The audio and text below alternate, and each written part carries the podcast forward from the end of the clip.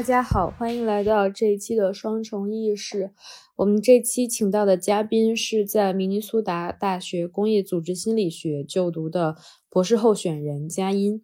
其实今天我们想聊的话题和职场相关。虽然我们三个人其实算是一直活在学术圈的小圈子里，哪怕此前做过一些实习，也是和我们自己的本科学习的内容相关。但是我们对于工作，可能尤其我本人，就是对工作这件事的政治意义，其实是十分敏感的。那最近的拼多多事件，包括此前大家对于九九六等加班文化的讨论，也都是我们一直在思考的问题。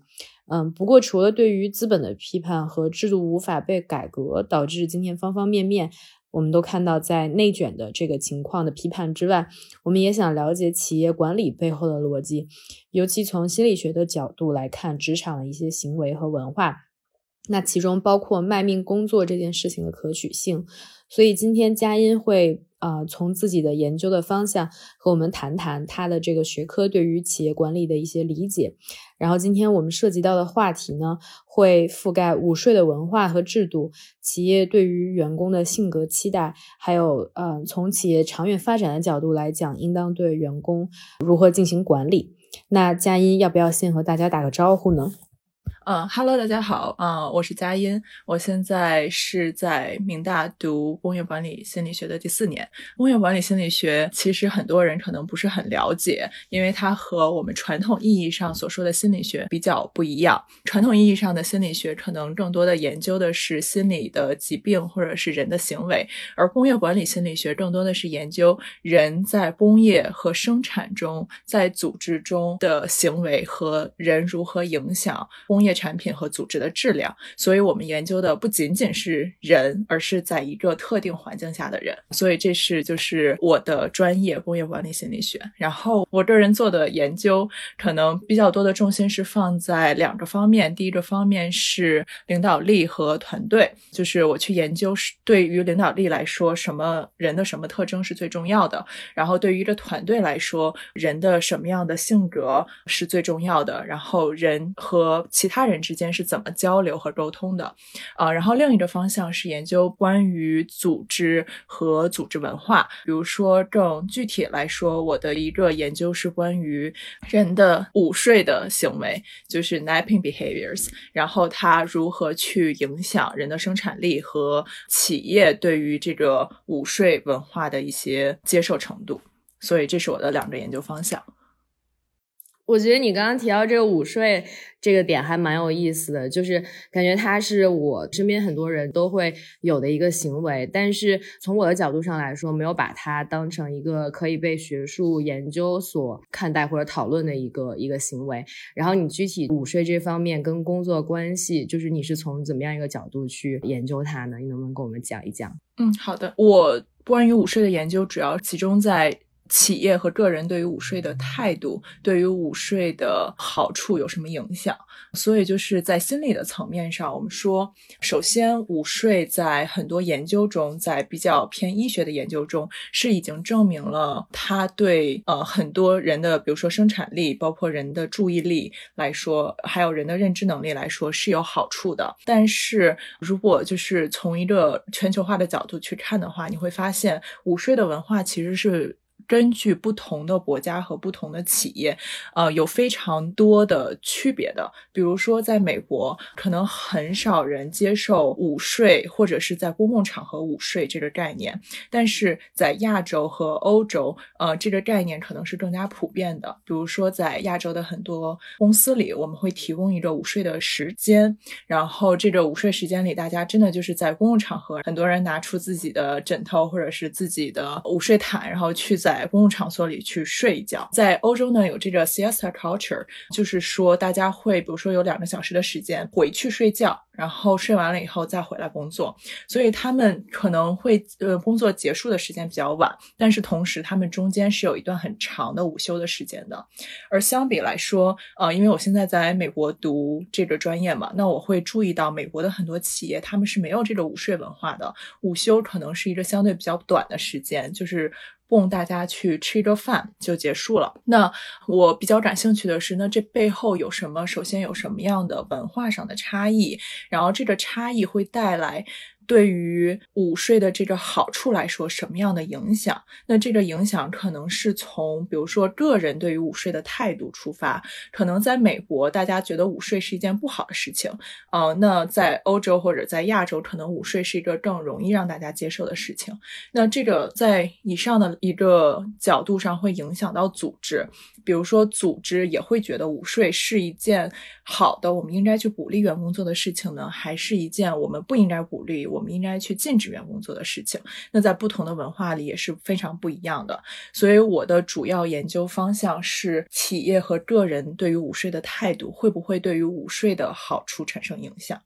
嗯，就是比如在国内，然后如果大家都是比较容易接受呃午睡的这个行为的话，那是不是就是午睡能更大程度上的提高大家的生产力？然后可能在美国的话，就是因为大家都对它有所顾忌，然后所以可能即使大家午睡了，这个午睡也没有办法很很大程度上提高大家的效率。嗯，对它的影响可以分为两方面吧。一方面就是你刚才说的，呃，会不会对人的效率产生影响？比如说，在客观上，午睡可能会对人的注意力、人的认知能力有好处。但是这个好处，当我认为午睡是一件不好的事情，或者午睡会对我产生不好的影响的时候，那这个客观上的好处还存在吗？这可能是我研究的第一个问题。然后第二个问题其实是，比如说在企业的。层面上来说，不同的企业，因为他们对于午睡文化的不同的态度，会导致他们的绩效考核里面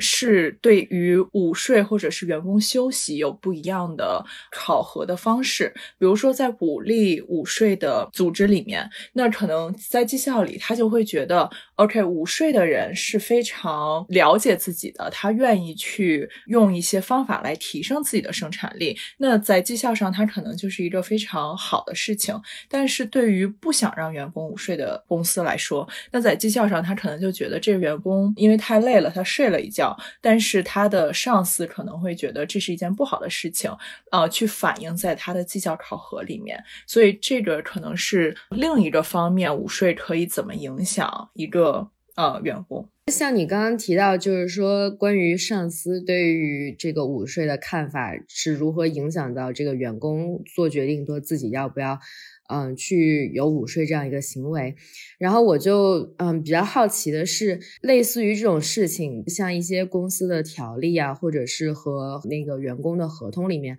会有类似的声明吗？因为像据我的了解，好像那个在国内中国的这个呃劳动法里面是明文规定，就是说午睡是一个员工的权利的。然后类似于就是这方面的话，可能在美国跟其他地方或者是欧洲一些国家有什么差异呢？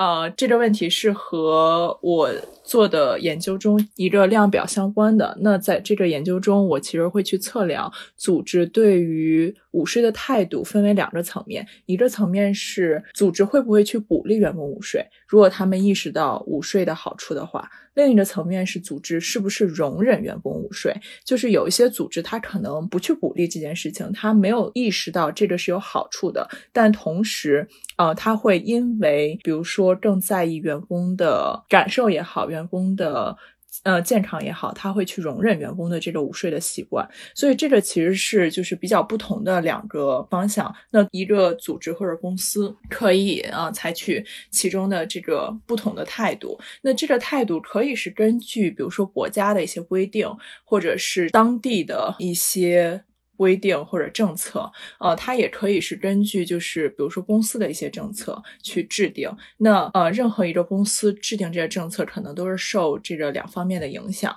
那你刚才提到了中国可能有这个劳动法去规定，就是呃，员工可以去午睡。其实有一些其他的国家，比如说有一些欧洲的国家，它也有做这个规定，去规定我们必须员工是可以有这两个小时或者是一定时间的午休的时间的。那午休里它可以去做任何他想去做的事情，但是同时你要考虑另一个方向是，就是也就是我们现在说的内卷嘛，就是大家如果比如说你周围的人都不承认午睡的好处，他们也都不去午睡，他们每天工作十五个小时、十十二个小时。那你可以想见，即使有这个法律，可能你也没有办法在那个环境下去休息、去午睡。嗯所以，其实就是所有的政策最后影响到员工本身的行为，嗯都是两方面的。一方面是这个政策或者是当地的法律允不允许员工去做这个行为，另一个可能更多的是企业本身的文化、企业本身的环境嗯允不允许员工去做这样的行为。那所以这个研究的结论表明，企业应不应该鼓励员工去午睡呢？OK，嗯、就是呃，所以我我这个研究现在是在相当于是在第三阶段，所以我可以就是大致谈一下前两个阶段的结论了。前两个阶段的结论，呃，我我目前能得到的结论是，企业应该鼓励员工午睡，是是因为。午睡本身是有客观上的好处的，那可能我的研究结果更多的是放在员工自己的态度和企业的态度会不会影响到这个午睡的好处。那我的研究结果会发现，首先，呃，个人的对于午睡的态度会影响个人对于午睡，呃，个人的午睡行为。比如说，你对他的态度越好、越正面，那你越容易去午睡，然后午睡的时间可能会呃比较长一点，相对于那些对他的态度比较负面的人来说。那我们在这个研究中有几个呃，相当于是标准去测量、去关联午睡的好处。那这几个标准呢，一个是员工本身的这个客观上的绩效。就是他是不是有生产力，他是不是可以去更有专注力，更专注于他做的事情。那第二个标准是我们呃，我们有另一个概念叫 OCB，也就是我们叫组织公民行为。嗯这个是指组织中的成员他们自发的去做一些超出其职责的表现或者是行为。那这些行为对企业的绩效或者企业的成效会产生正面的作用。那一个例子是说，比如说我去帮助我的同事，那帮助同事嗯这个是没有写在你的责任中，说我一定要去帮助我的同事的。但是如果你更多的去做这个行为的话，它会对整个呃团队也好，对整个公司也好产生正面的效果。那这个就是我们说的组织公民行为。那另一个行为呢，另一个标准呢是叫 CWB，也就是反生产工作行为。那这个是和 OCB 相反的一个概念，它是说如果员工去做了一些反生产行为或者反生产力的行为，那它负面的影响到了组织的绩效也好，组织的生产力也好，那这个我们叫做 CWB。所以在我的研究里，我用了三个不同的标准。研究发现，员工午睡会提高他们的 OCB，也就是他们的组织公民行为，而同时很有意思的一点是，他们也提高了员工的反生产工作行为。呃，所以就是其实它是有一些就是和我们自己的假设不符的地方的，因为我们本来以为它会提高 OCB，但是降低 CWB，但是它其实提高了一个好的，也提高了一个不好的。那我们可以先说这个提高的好的，就是这个研究表明，午睡会让大家更愿意去帮助这个公司或者帮助你的团队做一些对他有利的事情。这个事情可能不在你自己的职责范围内，比如说我更愿意去帮助别人，我更愿意去做更多的超过我职责范围内的其他工作，我更愿意去创造一些新的东西。另一方面呢，我们认为它也提高了大家的反生产工作行为 （CWB）。呃，有可能是因为午睡，特别是我们这个是。这个实验是在北美做的嘛？那在北美，很多大多数企业都认为午睡是一件不好的事情，所以午睡可能内在的就和这个 CWB 联系起来了。嗯所以在这个情况下，可能我们会发现这其中也是有正向关联的，但是它可能并不代表午睡会让员工产生很多，比如说其他的。反工反生产工作行为，比如说偷窃，或者是不愿意去帮助别人，它可能更多的意味着午睡本身是一种反生产工作行为，所以这是、呃我们认为为什么我们会发现这个的正相关性。所以呃，这是我的研究的一一大很有趣的结论吧。然后另一大很有趣的结论是我们发现企业的态度会影响员工的午睡行为，也就是说，企业越鼓励这个午睡的行为，员工首先越多的去午睡，越愿意去午睡。其次，午睡对于员工的这个组织公民公民行为，也就是这个帮助别人的行为，会产生更多好的影响。嗯所以这是第二个结论，也就是说，企业如何去认识午睡，会提高午睡的好处。嗯，就是说，在一个可能没有那么支持午睡的公司，嗯、这个人午睡了，他可能这个，嗯、他提高了，比如说他会每天多做一件好事。但是 如果那个在一个特别支持午睡的公司，他如果每天午睡，他可能就每天多做五件好事。嗯，你可以这么理解吧？对，就是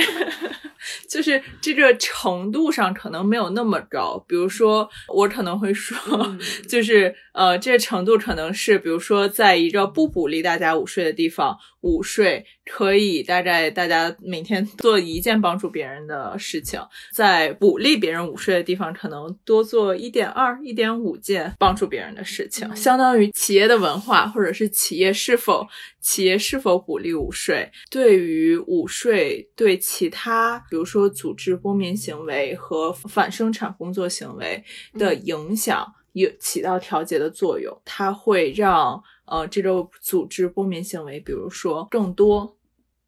在一个鼓励午睡的企业，相比那些不鼓励午睡的企业来说，嗯。嗯，我有一个问题，就是你刚刚说到，嗯，午睡本身有可能是一种反生产行为，就是对于他的理解，是不是就很多公司或者人就会认为吧，就白天小睡就等于不工作，就等于在偷懒儿，然后呃员工做的工作就变少了，然后产出减少，公司的利润减少，就是不是这样的话，就是一个对于呃午睡是一种反生产行为的理解。对，是的，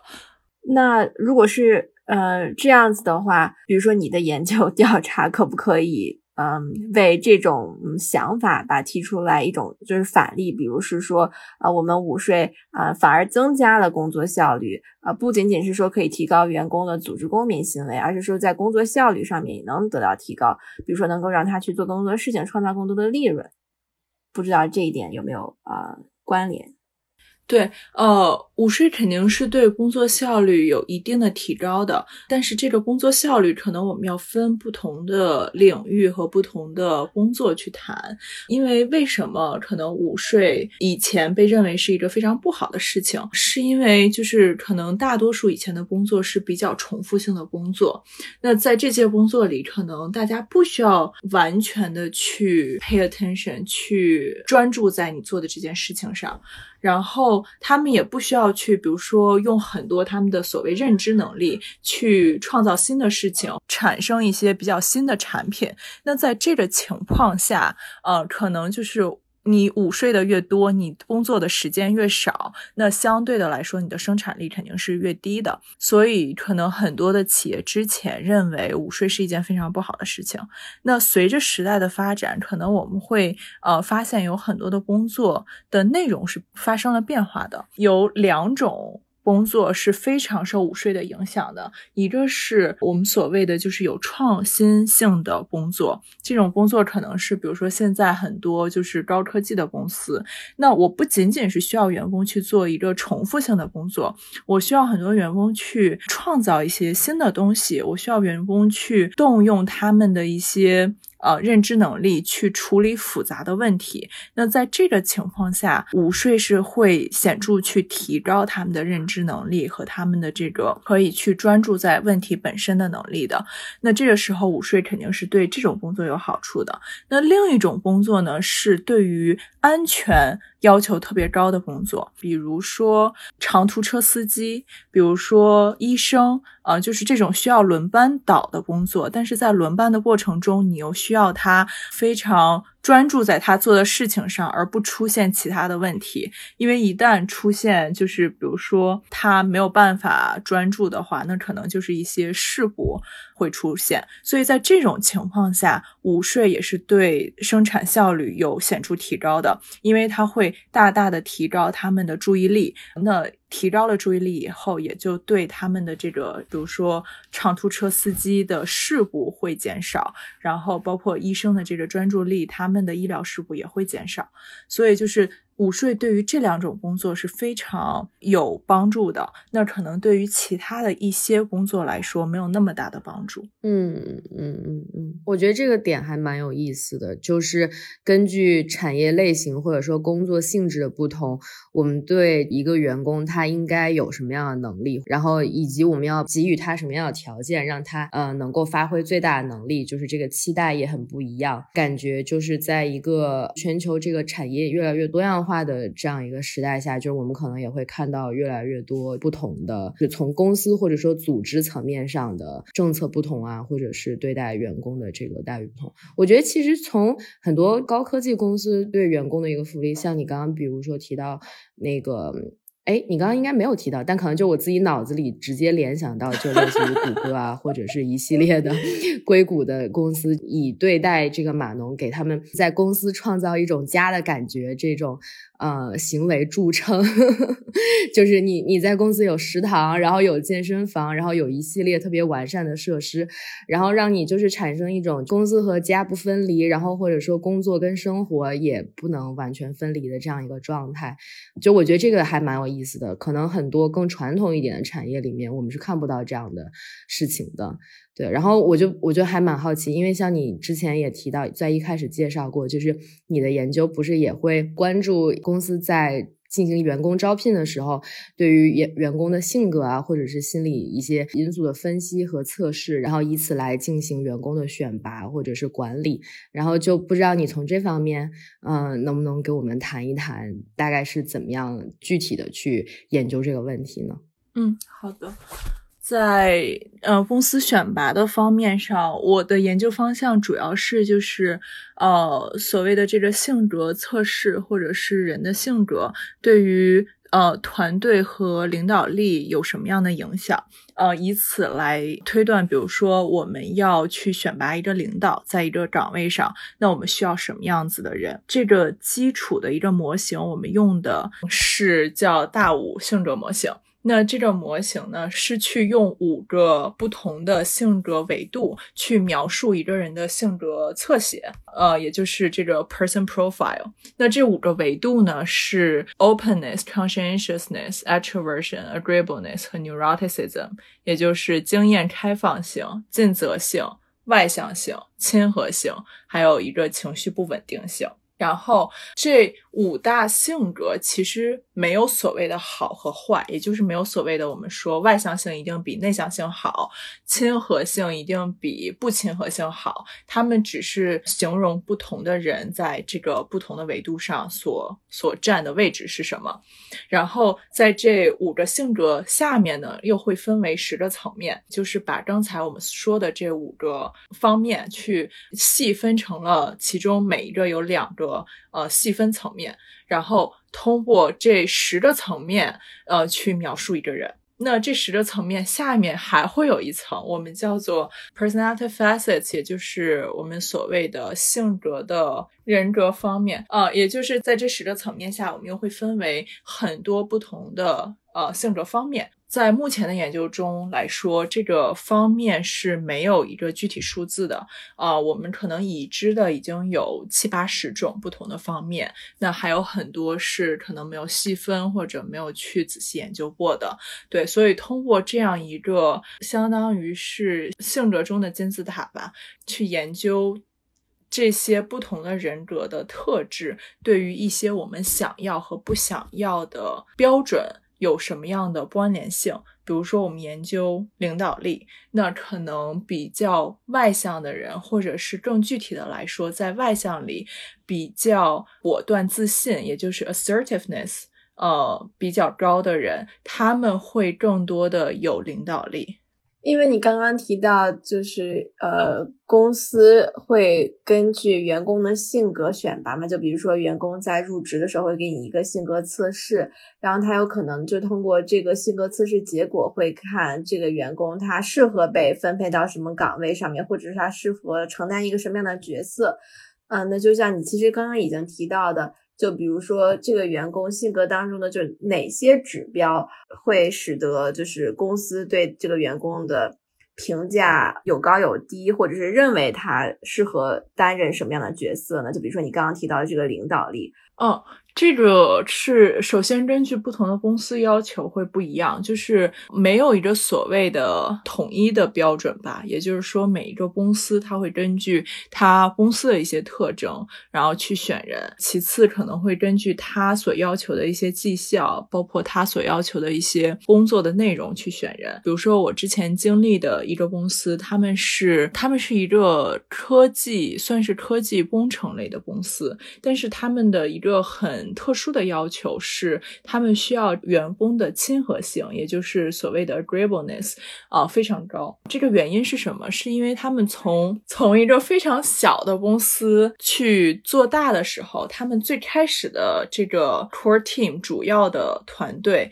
大家的亲和力是非常高的，所以他们一直以这样一个标准去选人。他们之前可能没有用这个大五人格模型的这个测试去选人，他们只是去通过一些面试，然后去看这个人亲和性高不高。对，但是当他们变大了以后，他们可能需要用一些更标准化的测试去选人。那这时候他就要求我在这个人格量表里亲和性这项指标要高。那这个东西本身是呃没有对外说的，因为他们是不想让大家去 fake it 嘛，去伪装自己亲和性高。他们需要真正亲和性高的人。那这个东西可能和他们的工作内容相关性不大，因为可能更多他们。工作内容是偏工程性的，呃，和亲和性本身是没有什么正关联性的。但是他们因为他们的企业文化而要求了这么一个比较具体的人格。那这个是一个比较具体的例子吧，所以可能每一个公司，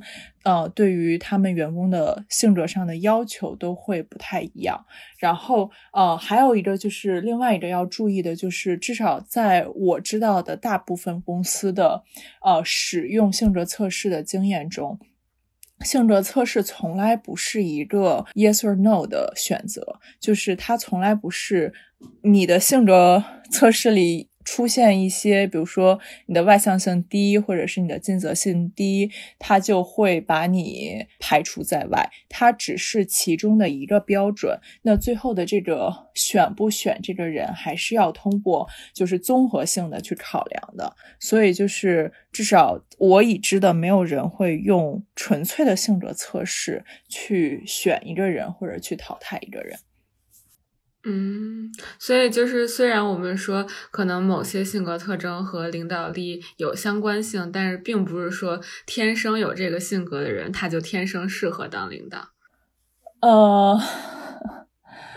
这是一个很难的问题啊。首先，呃，我想定义一下“天生”这个问题，就是。呃，当然，我们说性格有一部分是天生的，这个就回归到了心理学里一个非常经典的问题，就是 nature nurture，我们是天生的还是后天养成的一些行为和特征？那呃，目前的主流的看法是两者都有，我们既有先天的基因带给我们的一些特征，也有后天我们依据环境，然后依据别人对我们的一些反馈来。呃，形成的这些特征，所以在性格上，我们也是说，它不仅是有先天的遗传上的倾向性的，这个倾向性可能是，比如说有些人天生会更倾向于呃外向一点，更倾向于尽责一点，但同时他也是受后天影响的。一个可能小时候非常内向，或者他在遗传上很倾向于是内向的人，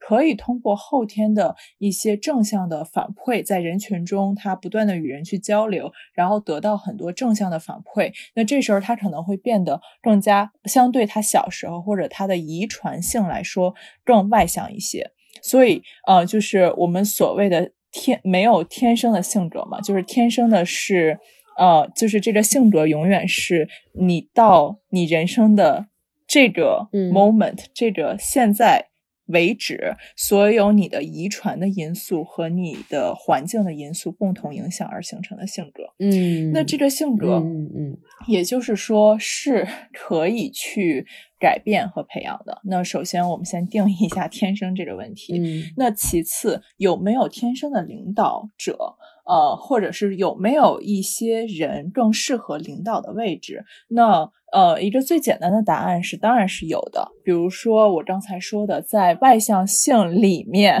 呃，这个就是这个层面里面，果断自信 （assertiveness） 高的人，他肯定更适合去当领导。这个本身其实。在研究中，这个是对有证据表明，就是比如说果断自信的人，更有同情心的人，情绪更稳定的人，他们是更具有领导力的。当然，同时这也不意味着另外的这些人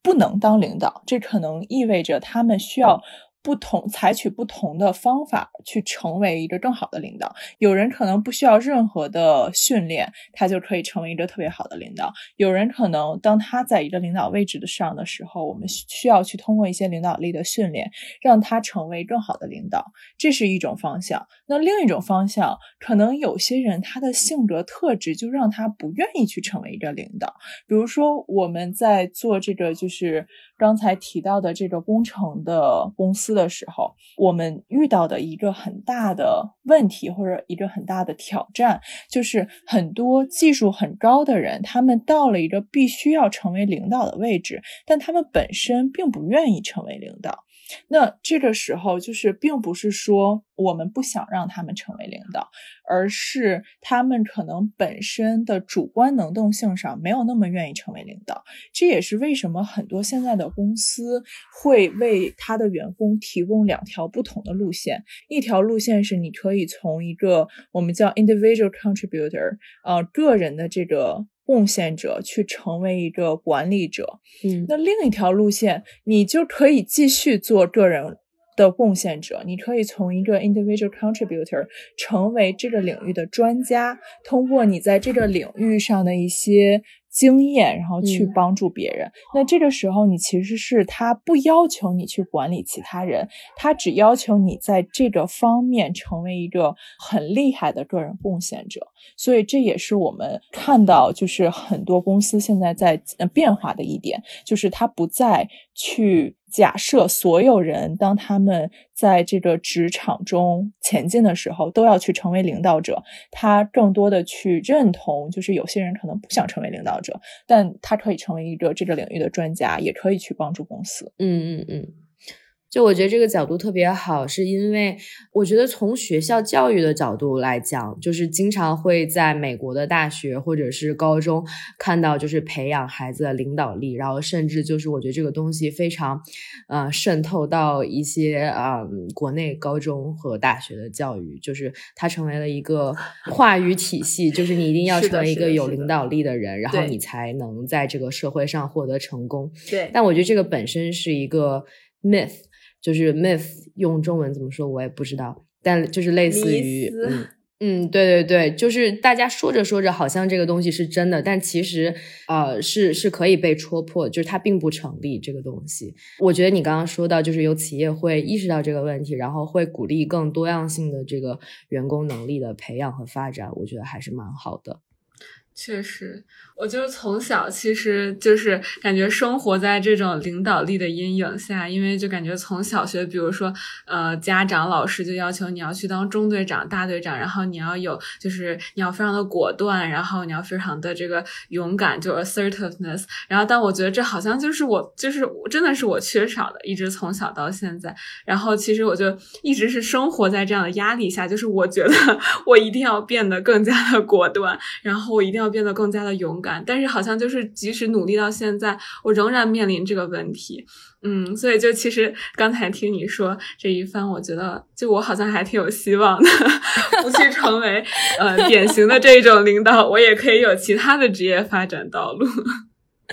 嗯，对，嗯，还有一点，就是可以补充的是，其实可能。我们从就是你刚才说的，我们从小所谓的这个领导力，是一个非常狭义定义下的领导力。嗯它这个领导力主要是去让大家锻炼大家，比如说去领导别人，去管理别人，去呃带领一个团队往前走。但是如果你去真正看领导力的一些研究的话，领导力是一个非常非常复杂的东西，它里面有非常多呃小的方面、小的象限。那这些你们刚才说的这个，比如说领导别人或者是领导力的培训，这本身是一个非常窄的领导力的定义。那我可以去，比如说领导别人，我可有些人他就是善于领导别人，有些人他非常自信，啊、别人更更愿意去跟随他。那这是一种领导力。那另一种领导力可能是说，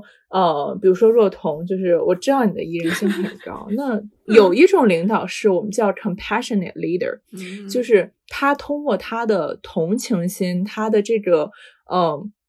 对于别人的关心，而让整个团队凝聚在一起。那可能在很多传统意义上来说，他并不是一个所谓的领导，但是，嗯、在就是如果你去定义一个广义的领导力来说，这也是领导力的一部分。那对于这些人来说，他也是在团队中的一种领导。那么还有就是，比如说我刚才提到的这个 individual contributors，他们当他们成为专家以后，甚至当他们进入这个核心的决定团决决策团队以后，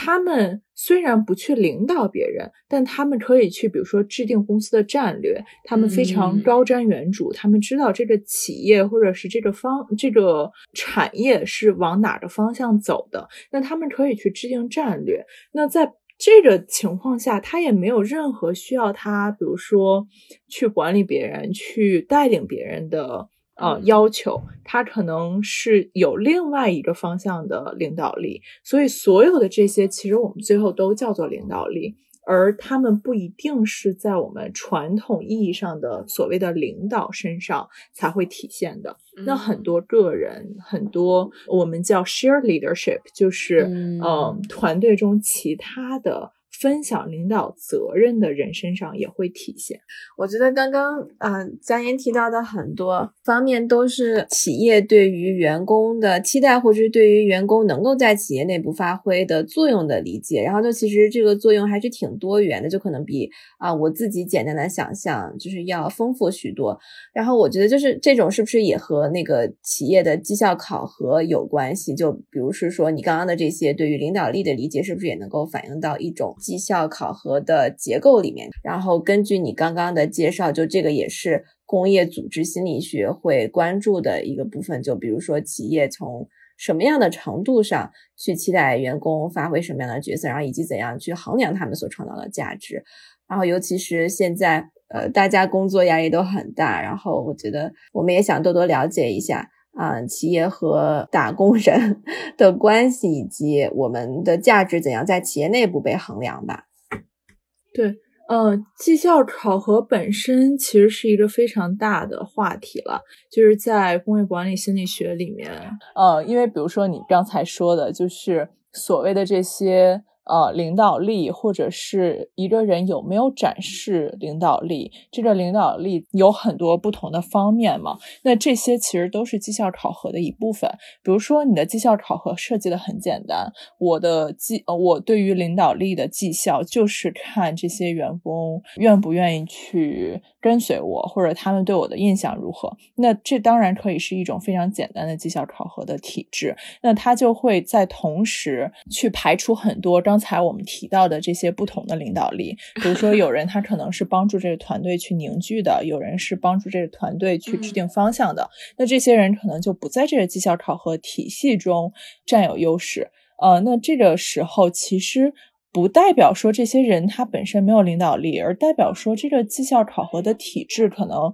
呃对于他企业本身的要求或者是他的期待来说过于简单了。那这时候其实是就是我觉得一部分可能是 HR 或者是主要决策人的。责任吧，就是他们要去制定一个比较复杂的、更去承认员工多元性的这样的一个绩效考核的体制。那对于员工来说，其实很大程度上，呃，我觉得就是。其中一，当你去选择一个公司，你愿意去工作的公司的时候，其中一点很重要的，也是去看他的绩效考核体制是什么样子的。就是除了他给你的薪资，除了你的工作环境，除了你的同事之外，如果你想在你的职业发展道路上走得更远的话，其实我觉得绩效考核体制是一个你需要去关注的东西，因为它其实直接决定了你在。职业发展上，这个公司对你的态度，他会不会认为你是一个优秀的员工？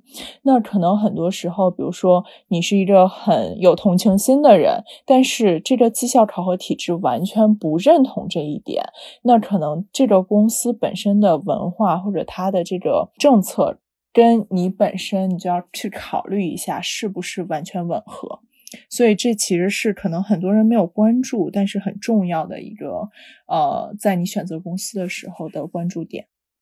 刚刚我们说到的绩效考核，可能更多的是，嗯，从企业的角度，企业如何理解员工对于企业的贡献，以及他能够对于这个企业所创造的价值。然后这个是一方面，可能另外一个角度去理解工作这件事情，也是就是从员工的角度，就作为一个打工人，我们能够期待从这份工作当中获得什么？比如说，我们肯定期待。从这份工作里面获得工资啊报酬，劳动的报酬，但是我们能否嗯期待这份工作给我们人生的 价值和意义，或者是说期待从这份工作里面感到快乐或者是幸福啊等等等等，就是这些嗯对于工业组织心理学来说啊是不是也是？嗯，他去理解那个员工和公司的关系呀，以及从公司的角度，公司能够承担什么样的责任，能够发挥什么样的作用，使得呃员工创造更多价值和利益的同时，也能够让员工啊获得快乐呀、幸福。嗯，呃，所谓的就是工作的意义吧，呃，其实就是从我们一般在 I O。工业组织心理学里去谈的话，一般是分两方面来谈。一方面就是刚才说的，公司可以怎么做，让呃让员工去体会到这个意义；另一方面是员工自己，或者是从员工的角度上来说，可能有人就是会更容易体会到意义，有人可能他。更难去体会到工作的意义吧，呃，所以首先从公司的角度上来说，其实有很多不同的角度可以提高员工所谓的使命感，或者是他觉得这个工作是否是真正有意义的，make an impact。那刚才提到的，其实呃，这个 compensation 就是你给员工的工资也好，福利也好，然后还有其他的一些金钱上，甚至是非金钱。上的奖励，那这些其实是很重要的一部分，这个是最直观的，去让员工体会到他的工作是真正有价值的啊。所以就是很多公司，比如说除了工资之外，他会提供一些比较特别的福利，然后会去比如说根据工作的员工的这些做出的成绩去提供一些奖励，比如说在一些比较。呃，看重创新、看重发展、呃，看重新产品的公司，那他们会去鼓励员工去开发新的产品，然后可能会给员工一部分，就是如果这个新的产品真的投入了市场的话，会给员工一部分的这个新产品所带来的效益的奖励。那这个其实是另一种比较新形式的福利。还有一些就是，比如说，呃，在一些比较大型的公司，或者是可能创新的频率没有那么高的公司。你可以去在不同的层面上去，我们叫 recognize 员工，就是你去认可你的员工。比如说在年终的时候去发一些奖，这些奖可以是比如说最给呃让客户最满意的产品的团队的这样的一个奖，或者是提供了最好的这个客户的服务的这样一个奖，就是通过这些不同形式的。公开的认可，去让员工明白这个就是企业是真正首先了解他们在做什么，其次认可他们做的这些事情的，所以这个是很大的一个部分。所谓的就是这个工呃工资和福利。那另一个部分可能是就是更多的在个人或者是在团队上面，我的公司的领导要如何去认可和承认你的这个每一个员工做的事情。那这个可能是从最上层的领导我们来说，呃，最上层的这个决策做决策的领导，他们可能不直接接触，比如说第一线的员工，但是对于他们来说，他们可以在公司的层面上去做一些，知道在这个 COVID 的环境下，有很多公司会去做一些呃 fireside talk，也就是每周提供一个时间，这个时间就是呃，这个领导会针对一个大的问题去进行回答。比如说，在 COVID 之中，他会去回答这个 COVID 对我们这个公司有什么样的影响，或者是对于我们具体的员工，对于具体的这个呃某一个生产线、某一个部门有什么样的影响，呃，甚至是比如说我们刚刚做了这个员工的健康测，嗯，就是呃问卷，然后这个。问卷里提出的一些问题，我们想怎么样去解决，或者是我们明年的一些发展的计划是什么？呃，我们要做一些什么样的改进？那最上层的这个决策的团队可以通过这样的一些交流沟通，去提升就是员工的一些对于他们的工作对企业的影响的。态度吧，或者是感受，呃，然后在中层领导上面，中层领导可能更多的是他们可能是负责一个部门，或者是很多不同的小团队的。那对于这些，他可以去要求这些小团队的领导去做一些，比如说一对一的、一对一的闲谈也好，和他们一线的员工去交流，去甚至做一些问答。他也可以去在部门里，比如说发一些 email，发一些消息去。去告诉这个员工，比如说你刚刚做的，你上三个月做的这个项目，现在的进度是什么？或者现在我们已经这个进入市场三个月，我们现在有多少的呃用户？呃，我们产生了多大的影响？那所有的这些可能是很多员工做完了以后，他完全不了解的。那你通过让他了解他所做出的产品的成果，那也会提高员工对于他自己工作的这个意义的感受。呃，最后就是对于一线的这些团队的领导来说，那他们可能更多的是做一些比较具体的工作。他们比如说刚才我们提到的一对一的这种交流，然后包括说。说在团队的这种团建的活动里面，去让不同的员工分享他们做的事情，因为其实，在很多团队里面，员工是各个团队成员之间可能不太了解对方做了什么，我只是去关注我自己做的东西。那通过这种交流，让大家知道哦。对方在做什么？我的工作怎么去影响了另一个人？我的工作怎么去影响了我的这个团队？那这个也会提高他们对就是工作意义的感受，呃，然后这个我觉得是在一个企业里面啊可以做的一些提高呃工作意义的事情。我觉得刚刚在听你阐述这一段建议的时候，就让我觉得。这个学科，你学的这个工业组织心理学，其实是和日常生活中的企业管理，或者不一定是企业，可能就是一些单位、事业机构。的对于自己工作人员的管理是有非常密切的联系的一个学科。那所以我也挺好奇的，就是像你们这个学术界的话，嗯，会有很多研究成果被应用到现实生活中的一些呃企业管理吗？然后具体这个结合的过程是怎么样子的呢？嗯，哦，对，就是在。在我们学科吧，其实这个算是一个学科里面的挑战。就是我们当然是作为研究者，我们是非常希望和企业去合作的，呃，但是在现实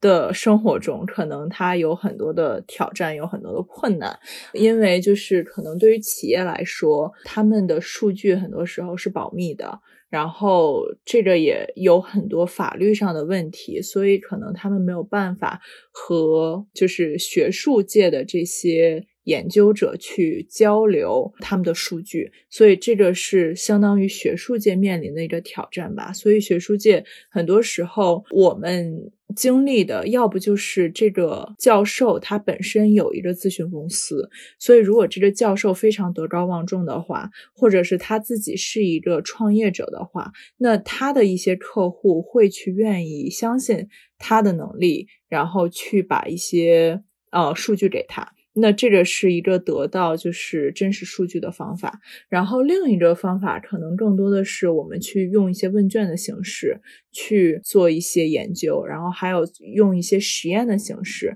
招募一些愿意来参加这些实呃实验的人去得到一些研究。那这也就涉及到了第二个问题，它怎么去在就是工业界去应用？那应用方面有两个。呃，大方向吧，一个就是一般我们做出的研究成果，它可能基于一个比较小的数据，因为比如说我们做实验可能有几百人，但是我们接触到的公司可能是几千人甚至上万人的公司，那这个时候公司它本身在应用这个研究成果的时候，它要做更多的。背后的工作去实验这个研究成果是不是真正适用于他的几千人、几万人的。呃，公司，因为当你的这个级别更多的时候，然后你的员工更多，然后你的团队数量也多了的时候，可能适用于一个小团队、一个小的群体的结果是不适用于大群体的。那这时候公司很多时候会去做一些 pilot testing，去看这个结果到底适不适用于他们这个具体的公司。那第二就是很多公司现在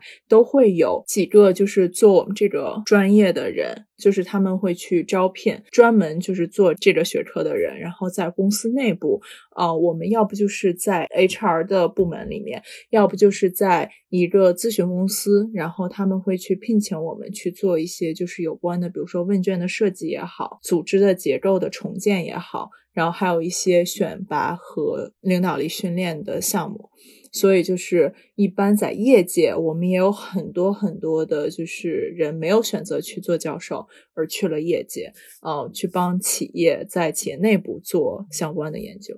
其实今天我们聊了很久，都是关于从企业管理者的角度来讲，如何调节员工的心理，或者说调用他们的一些性格特点来实现组织的一些目标和追求。当然，这个过程里也有像你提到的，就领导者如何让自己的员工或者团队能有更加积极阳光的工作的。心态在工作中找到意义。那在节目的最后，我们也想问一问，就通过你的观察或者研究，你觉得从员工的角度来说，啊，或者任何一个打工人、求职者的角度来说，就大家应该以什么样的心态去面对工作这件事呢？是的，是的，是的。就可能从你的角度来说，你对你工作这件事情的了解，嗯。从心理学角度来讲，可能会和一般的我们不大一样。就从你的角度来讲，你觉得我们的心态摆到一个什么样的位置，能够让我们更舒服的去接受这件事情？就不管是接受工作带给我们的意义和价值，还是说接受工作它不能给我们带来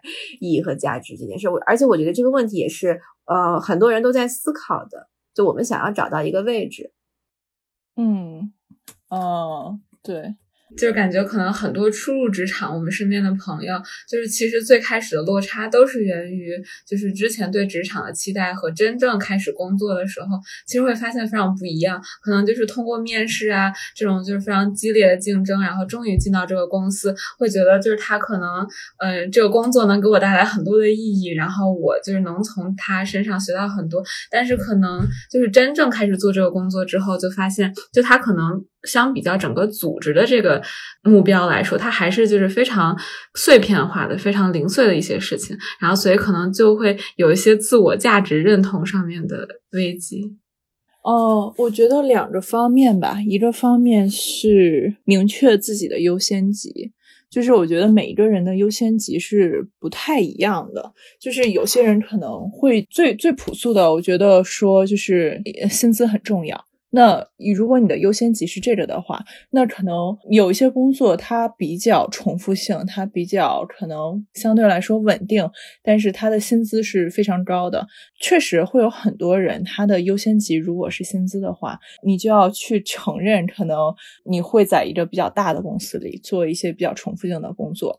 呃，那可能有一些人他会去更愿意承担风险。那承担风险，也就是你可能得到收益很高，但也可能完全没有收益，甚至亏损。那如果你的优先级是，比如说我要创造一些新东西，但是我对于失败的容忍度是高的，那这个时候可能相对你的优先级来说，你会更适合去一些创业公司，或者是一些比较快速变化的产业也好，企业也好。那有些人的优先级可能是我需要一个很稳定的工作，我需要朝九晚五，或者是在工作之外有更多其他的生活。还有的人可能我愿意在一个更好的团队里面，那这个团队里的人是我要非常喜欢的，我要非常乐于和他们一起工作的。那可能这个时候你就要牺牲。别的一些东西，而去一个比较小或者比较凝聚力高的公司。呃，我觉得首先的一个步骤，至少对我来说，我会做的是先去了解自己吧。就是 心理学其实更多的是一个了解自己、了解别人的一个学科。就是先去了解自己到底想要什么，什么对我现阶段是最重要的。